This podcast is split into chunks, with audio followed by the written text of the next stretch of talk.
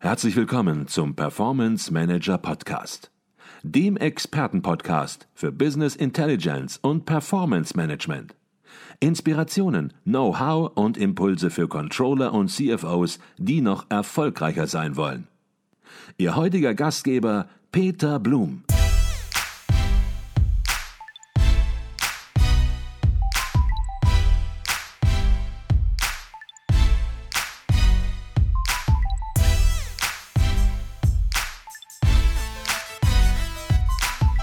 Herzlich willkommen zum Performance Manager Podcast. Mein Name ist Peter Blum. Wir sind hier auf dem Controller Kongress in München und bei mir ist Dr. Rüdiger Eichin. Er ist Leiter des ICV Facharbeitskreises Future of Work und ja, wie der Name schon sagt, der Facharbeitskreis beschäftigt sich mit der Zukunft der Arbeit, mit den Veränderungen der Arbeit und natürlich, was neue Technologien und Arbeitsmethoden ganz konkret auch für das Controlling bedeuten. Zunächst mal herzlich willkommen bei uns im Podcast, Dr. Rüdiger Eichin. Ja, vielen Dank für die Einladung. Herr Eichin, lassen Sie uns direkt zum Punkt kommen, wenn Sie erlauben. Der Facharbeitskreis Future of Work, worum geht es da ganz genau? Das Thema ist groß. Wie gehen Sie dort vor? Was bearbeiten Sie dort? Ja, wie Sie schon sagen, das Thema ist tatsächlich äh, groß und ich denke in der allgemeinen äh, Diskussion, der gesellschaftlichen breiten Diskussion, auch in verschiedenen Aspekten, sowohl äh, makropolitisch wie auch im Unternehmenskontext, wie auch individuell, ein Thema, was ganz unterschiedlich in unterschiedlichem Kontext diskutiert wird. Es ist ja faktisch so, dass wir ähm, tatsächlich viele Veränderungen äh, und äh, Dimensionen haben, sei es die Digitalisierung, sei es die Globalisierung, sei es die demografische Veränderung und dadurch äh, tatsächlich Unternehmen äh, in einem viel komplexeren, dynamischen Umfeld agieren. Das wird häufig auch mit diesem Thema äh, VUCA oder VUCA äh, genannt, was ja auch schon hier im Controller-Kongress äh, diskutiert mhm. wurde.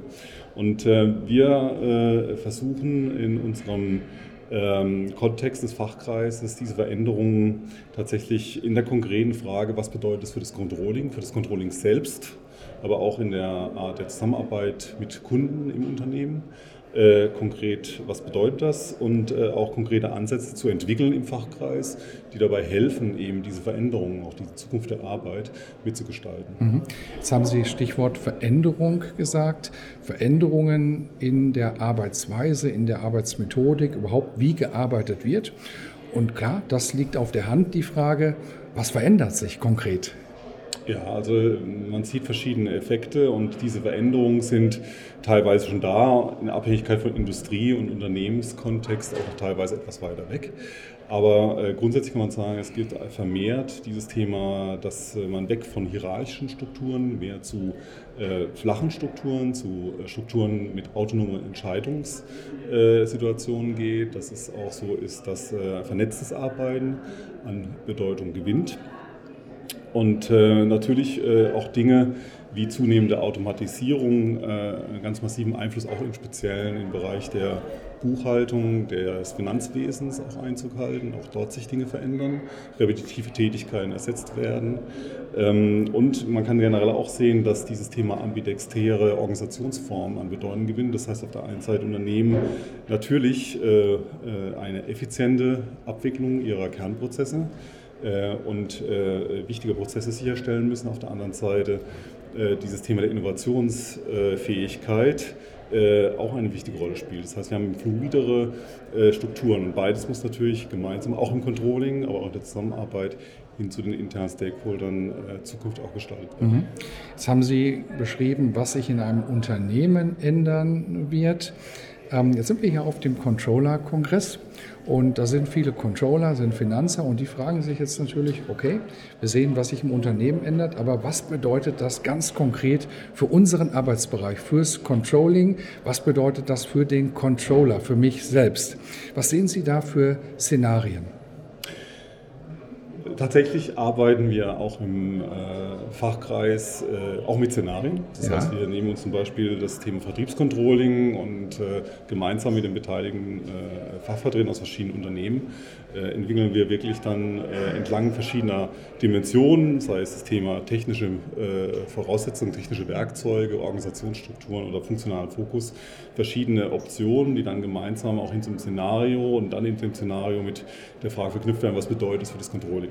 Ich bin aber eigentlich kein Freund, jetzt über Szenarien zu sprechen, zu sagen, wir haben jetzt einzelne Szenarien, an denen wir uns orientieren, weil ich glaube, äh, das Wesentliche ist eher, ähm, auch im Fachkreis einen Ansatz zu entwickeln, auch der Community und den einzelnen Controllern zur Verfügung zu stellen, der es ihnen dann erlaubt, in ihrer konkreten Situation diese Veränderungen entsprechend in Szenarien zu überführen, wo halt auch die konkrete Situation des Unternehmens, die konkreten Anforderungen darin reflektiert sind. Mhm. Deswegen ähm, haben wir so ein soziotechnisches Modell, das heißt diese drei Dimensionen, die ich schon genannt hatte, in denen wir, wie gesagt, äh, Veränderungen, das heißt in zwei bis drei Jahren oder etwas längerfristig, gemeinsam äh, äh, uns äh, arbeiten, was wirklich relevante Dinge sind. Mhm. Das mag teilweise ein Fortschreiben der Gegenwart sein, das kann aber auch etwas sein, was durch Impulsvorträge in den Fachkreis hineingetragen wird und entwickeln darüber dann im, wie gesagt, speziellen Kontext der jeweiligen Unternehmen äh, mögliche Szenarien, an denen dann Kompetenzen, Skills und ähnliche Dinge mhm. abgeleitet werden. Okay. Der Controller als Sparingspartner des Managements, das ist ein Rollenbild, was auch der ECV über die Jahre geprägt hat. Der Controller arbeitet vertrauensvoll mit Managern, mit dem Management zusammen, liefert Entscheidungsgrundlagen, berät das Management. Sehen Sie hier auch Änderungen in der Art und Weise, wie Informationen geliefert werden und wie er hier diese Aufgabe wahrnimmt?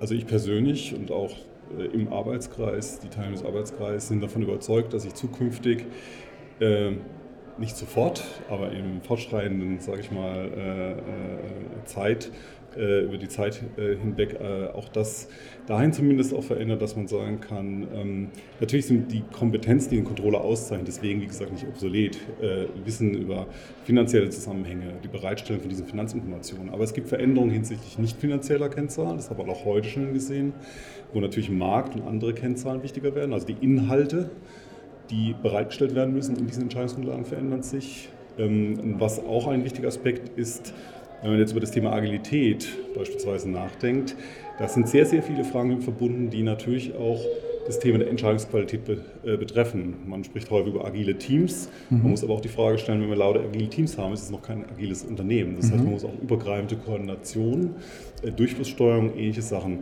gestalten. Und das mhm. sehe ich zukünftig äh, gerade auch den Controller, dass sich die Chance, dass das Controlling auch stärker mit seinen Kompetenzen in solche Gestaltungsaufgaben hineingeht oder auch Vorschläge macht, wie gute Entscheidungen zukünftig getroffen werden können in solchen autonomeren, vernetzteren, agileren Strukturen. Mhm.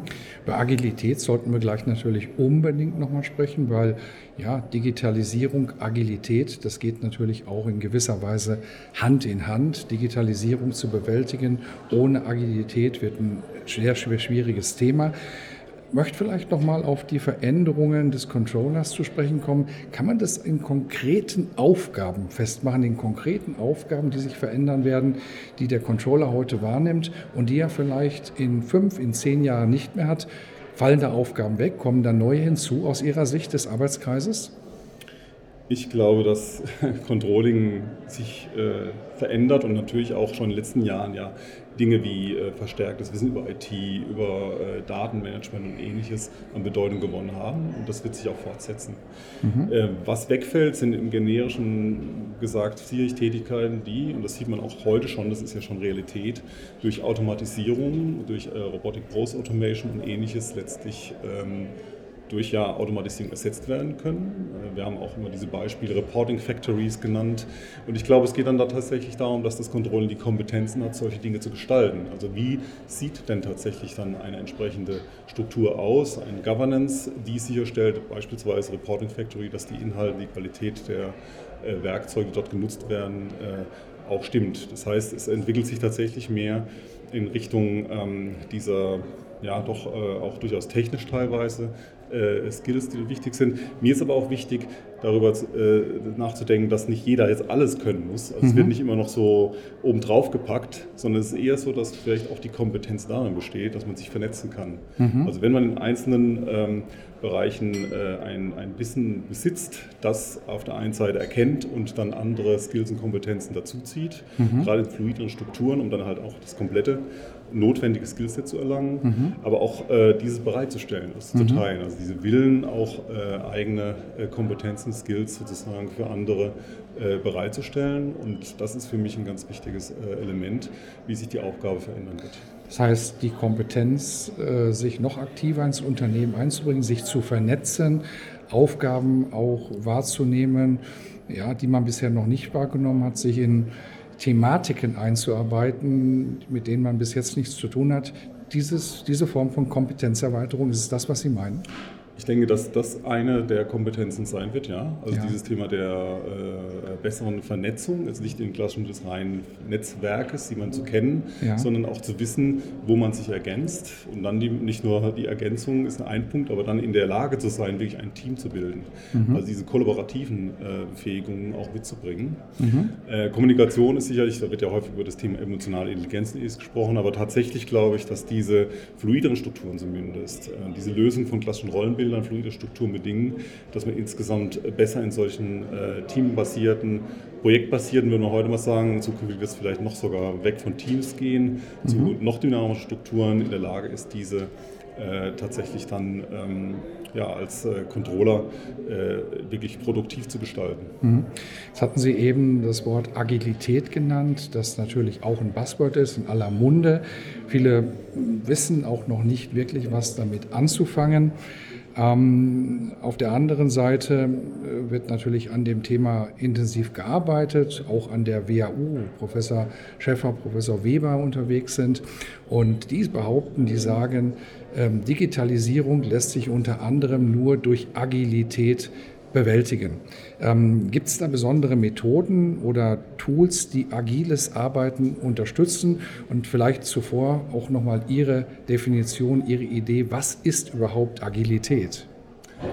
Also ich äh, arbeite ja für SAP und wir haben tatsächlich äh, in unserem Unternehmen schon, man kann schon sagen, äh, eine langjährige Erfahrung mit der Anwendung äh, zuvorderst auch leaner äh, Entwicklungsmethoden äh, und Organisationsstrukturen, aber auch agiler mhm. Äh, Strukturen. Und äh, tatsächlich ähm, diese ursprünglich im äh, agilen Manifest festgelegten oder formulierten Ansätze sind genau das, was jetzt jedes Unternehmen natürlich heranziehen kann. Es gibt natürlich auch ein Methodenset, sei es die sprintbasierte ähm, äh, Scrum-basierte, mit Product Owner bestimmten Rollen belegte Zusammenarbeit, die sicherlich nicht verkehrt ist. Und an dieser, sage ich mal, auch engeren methodischen, äh, in diesem Werkzeugset orientiert sich in der Regel auch das, äh, wo man äh, aus meiner Sicht auch in den meisten Fällen erstmal gut tut, damit zu starten. Mhm. Also Agilität ist für mich tatsächlich die Anwendung dieses Methodensets aber ähm, es ist auch natürlich mehr, weil dahinter steckt natürlich der Willen und die Befähigung, auch transparenter zu arbeiten. Mhm. Also für mich ist immer das Beispiel in der IT- und Softwareentwicklung, dass man tatsächlich diese ähm, Transparenz in den Teams schafft über sogenannte Burndown-Charts, wo man genau sieht oder erkennen kann, wie viel Kapazität habe ich geplant, wie viel Kapazität habe ich tatsächlich äh, äh, auch schon verbraucht. Wo geht das hin? Wo, sehen, wo stehe ich mit meiner entsprechenden äh, Planung? Äh, wie priorisiere ich? Man hat also ein sehr hohes Maß an Transparenz. Und das mhm. ist auch gut so und in der Regel das, was in den Teams positiv gesehen wird, auch mehr individuelle äh, Entscheidungsmöglichkeiten. Es ist aber im agilen Kontext natürlich auch wiederum die Frage, wie man übergreifend sicherstellt, auch in äh, etwas größeren Skaleneffekten, dass tatsächlich ähm, nur auch größere Projekte über diese agilen Teams hinweg auch agil entwickelt werden. Mhm. Und da sehe ich zum Beispiel auch wieder dieses Thema Koordination, die Notwendigkeit der Koordination, auch der Messung.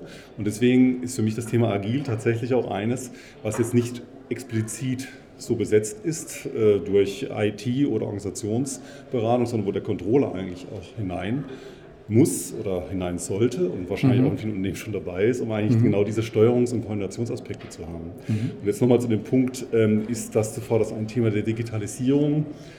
Ich würde es vielleicht so sagen, es gibt äh, natürlich, wenn man ein solches Methodenset einführt und diese Transparenz im Team oder darüber hinaus schaffen will, äh, eine Reihe von Werkzeugen, digitalen Werkzeugen, die tatsächlich dabei hilft, diese Transparenz äh, auch zu schaffen. Mhm. Und tatsächlich äh, ist es aber tatsächlich diese Folgen sozusagen dem agilen Arbeiten, ähm, um es mal mit Jeff Sutherland zu sagen, der ja in dem Thema agil sehr ähm, äh, sehr stark auch sichtbar und auch äh, positiv äh, wirkt, ähm, sehr sichtbar ist und positiv wirkt. Er hat tatsächlich ähm, ja, die ersten Ansätze von Transparenz auch mit ganz normalen Flipcharts geschaffen, wo er gesagt hat, er zeichnet nun auf, was jetzt tatsächlich übergreifend die Dinge sind, die jetzt gut laufen, die Dinge, die schlecht laufen. Da war noch nicht großartig die mhm. digitale, mhm. äh, äh, sage ich mal, Werkzeugkiste dabei. Aber in der Summe natürlich heutzutage helfen Tools wie Slack, wie Microsoft Teams und andere, äh, Ansätze. Auch bei SAP haben wir entsprechende äh, Unterstützung und Werkzeuge. Mhm. Natürlich, um diese agilen äh, Arbeitsmethoden zu unterstützen und die entsprechende Transparenz herzustellen. Mhm. Jetzt sehen Sie das Ganze natürlich auch in der Praxis. Der Arbeitskreis ist ein Praxisarbeitskreis, kein Theoriearbeitskreis. Wenn Sie jetzt in mittelständische Häuser gucken, vielleicht nicht in große Konzerne, sondern wirklich mal in mittelständische Häuser, die ja nun auch ja, die Wirtschaft in Deutschland ausmachen. Wie sind da diese Methoden, die Sie genannt hatten? Sie hatten ein paar Beispiele genannt, Sie hatten ein paar Werkzeuge genannt. Wie sind die aus Ihrer Sicht, aus der Sicht des Arbeitskreises schon im Mittelstand angekommen oder gibt es da noch einiges zu tun? Wahrscheinlich beides. Es gibt beides genau. Also da, auch da gilt die Antwort oder wäre jetzt meine Antwort. Es gibt Unternehmen, die sind je nach Unternehmenscharakteristika, in welchem Umfeld sie sich bewegen, welche Industrie und auch ob sie von vornherein die Chance hatten, auch diese neue Arbeitsform äh, gleich von Anbeginn an umzusetzen, zu nutzen, äh, ein Stück weiter. Es gibt natürlich äh, Unternehmen, und das ist jetzt nicht eine Größenfrage, aber tatsächlich im Mittelstand eben dann sogar eigentlich der Vorteil, dass man vielleicht doch schneller auch viele Dinge verändern kann äh, als im großen Konzern. Ähm, dort hat man äh, äh, dann natürlich eine Transformation vor sich. Äh, wobei ich glaube, dass, äh, wie gesagt, äh, dieses Thema der, der, der Beispiele, wenn man jetzt immer wieder darüber nachdenkt oder mal nachschaut, was immer wieder genannt wird, Buzz.org oder andere, das sind ja Firmen, die durchaus aus dem Mittelstand oder der Mittelstandsgröße agieren und eigentlich zeigen, dass es auch für den Mittelstand genau ein, ein Modell sein kann, äh, äh in einer anderen Weise nicht hierarchisch zu mhm. arbeiten. Okay. Zum Schluss vielleicht noch mal eine gewisserweise philosophische Frage. Ähm, Controller sind Sparingspartner des Managements, unterstützen das Management bei Entscheidungen, beraten das Management und sind dadurch natürlich auch motiviert, weil man spürt, dass man etwas mitbewegt, dass man mitentscheidet in gewisser Weise. Und ähm, das motiviert sicherlich auch Controller heute. Wenn wir nun in die Zukunft denken, in Zukunft, wo auch Self-Service immer eine größere Rolle spielt, wo Informationen auch dem Management selbst zur Verfügung stehen und möglicherweise auch der Controller an der einen oder anderen Stelle gar nicht mehr benötigt wird. Was sehen Sie, was motiviert den Controller der Zukunft in zehn Jahren noch seine Rolle wahrzunehmen und wie sieht diese Rolle in gewisser Weise auch aus? Ich denke, du darfst dich nicht an den äh, einzelnen äh, Aufgaben fest machen und festklammern, sondern muss nochmal den Schritt gehen und sagen, die Aufgabe des Controllers, des Controllings ist ja zuvorderst auch gute Entscheidungen zu ermöglichen. Mhm. Und ich glaube, gute Entscheidungen zu ermöglichen ist eine Aufgabenstellung, die sich auch in zehn Jahren mhm. in anderem Setting äh, weiterhin stellen wird, mhm. weil das ist ein äh, betriebswirtschaftliches Faktum. Das ist nicht etwas, was äh, durch ähm, die Einführung von Robotik, Großautomation, anderen Dingen äh, abgeschafft wird. Okay. Das gibt mir Möglichkeiten. Ich glaube, der Controller Sie haben das Thema Motivation angesprochen. Ähm, da gibt es ja immer dieses, äh, oder ein Modell besagt, dass man halt das Thema Können, das Thema Dürfen, das Thema Wollen äh, sozusagen auch aus der persönlichen Sicht des Einzelnen dort ein Umfeld schaffen muss, in dem das alles gegeben ist. Mhm. Und das sind genau die Themen, die auch hier auf dem Controller-Kongress immer wieder diskutiert werden. Jetzt gerade eben schön der Beitrag von A1 äh, aus Österreich, die ja auch über das Thema lebenslanges Lernen, wie schaffe ich ein, ein Umfeld, in dem Lernen äh, möglich und Spaß macht, ist, schaffen kann. Also dieses Thema Lernen, da müssen Angebote vom Unternehmen geschaffen, aber auch vom Controller genutzt werden. Ich glaube, dass das Thema wirklich im Zentrum steht. Das Thema Dürfen, das Thema Agil ermöglicht ja auch viel mehr Freiräume, wenn es richtig gemacht wird. Dieses Thema autonome Entscheidung ist da wichtig. Und natürlich bei dem Thema Wollen. Das mhm. ist einer der Gründe, warum vielleicht das Thema Purpose, aus meiner Sicht zumindest, in letzten, äh, letzten Zeit auch immer mehr in der Diskussion an Bedeutung gewonnen hat. Ähm, wobei ich persönlich glaube, äh, Wollen hat viel mit intrinsischer Motivation zu tun. Das Unternehmen kann ja einen nicht mit einem Purpose äh, sozusagen auf, äh, aufladen, sondern man muss, sage ich mal, den Mitarbeitern, also auch dem Controller die Chance geben, der Controllerin, dass man äh, ihr ermöglicht, ähm, intrinsische Motivation sozusagen zu entwickeln und zu sehen, äh, was sie tatsächlich selber motiviert und dann mhm. auch die Möglichkeit schaffen, dass sie dieses zur Anwendung bringen kann. Okay. Herr Chien, ich glaube, das waren ganz spannende Einblicke in die Themen des Arbeitskreises. Da sind auch noch nicht alle Fragen beantwortet. Eher sind viele Fragen offen.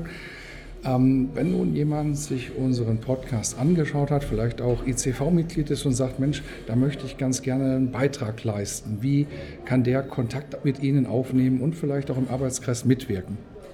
Ja, also wir sind äh, jetzt äh, tatsächlich unterwegs und äh, es ist jederzeit möglich, sich mit mir äh, in Kontakt, äh, mit mir in Kontakt zu treten. Also wir haben auf der ICV-Webseite, wie auch die anderen äh, Fachkreise, entsprechend die Koordinaten veröffentlicht und äh, würde mich freuen, wenn man sich bei mir meldet und dann mhm. können wir mal schauen, ob äh, das tatsächlich dann auch ein Thema mhm. ist, was man gemeinsam im Fachkreis diskutiert. Mhm. Und man muss dazu sagen, es ist auch noch ein recht junger Arbeitskreis, der erst im letzten Jahr genau. ins Leben gerufen worden ist. Das heißt, da gibt es noch keine festen Strukturen in dem Sinne, dass ja, ich sage das mal so, Dinge vielleicht verkrustet sind, wo Verkrustungen auftreten können, wenn ein Arbeitskreis vielleicht 10, 20 Jahre schon existiert, sondern das ist auch ein Arbeitskreis, der seine Themen zunächst mal sortiert und ja auch seine Arbeitsmethodik erstmal finden muss, möglicherweise.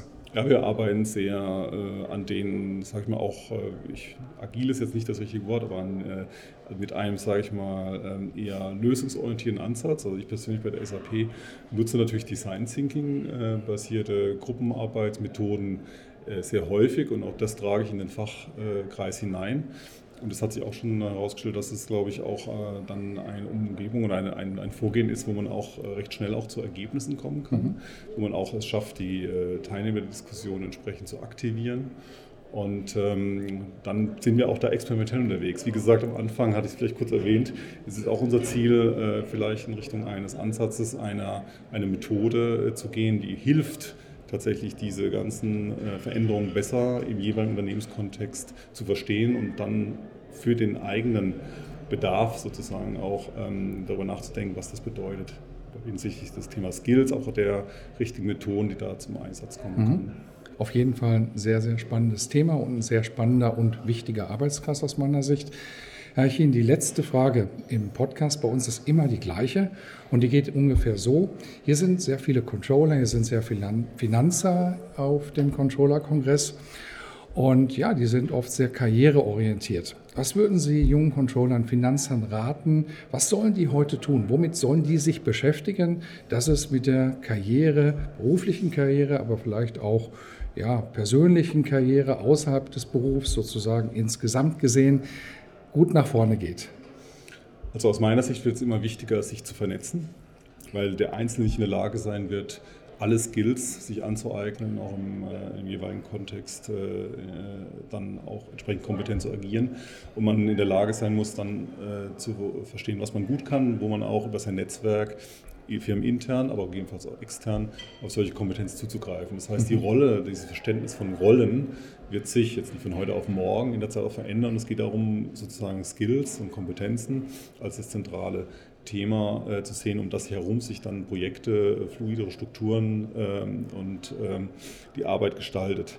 Das Zweite ist tatsächlich auch schon angesprochen worden. Ich glaube, in dieses Horn blase ich gerne auch nochmal lebenslanges Lernen. Und das ist jetzt äh, ein Begriff, der sehr breit ist, weil tatsächlich haben wir heute Morgen der Keynote gehört, das äh, kann auch bedeuten, dass man in ganz unterschiedlichen Rollen arbeitet, bewusst sich entscheidet, mhm. äh, nicht nur im Controlling, nicht nur im Rechnungswesen und Finanzwesen, sondern auch mal im Vertrieb oder in der Produktion oder in einer Landesgesellschaft zu arbeiten. Also da glaube ich, dass tatsächlich ähm, ein, ein, ein Wille zum Lernen Mhm. Und äh, das jetzt aufrechtzuerhalten, auch außerhalb der universitären oder äh, der notwendigen äh, äh, Dinge im Unternehmen, die so oder so gefordert werden, darüber mhm. hinaus, dass es ein ganz wichtiges Thema ist, mhm. um tatsächlich erfolgreich zu sein. Mhm. Das äh, kann sich ja unterschiedlich dann. Okay.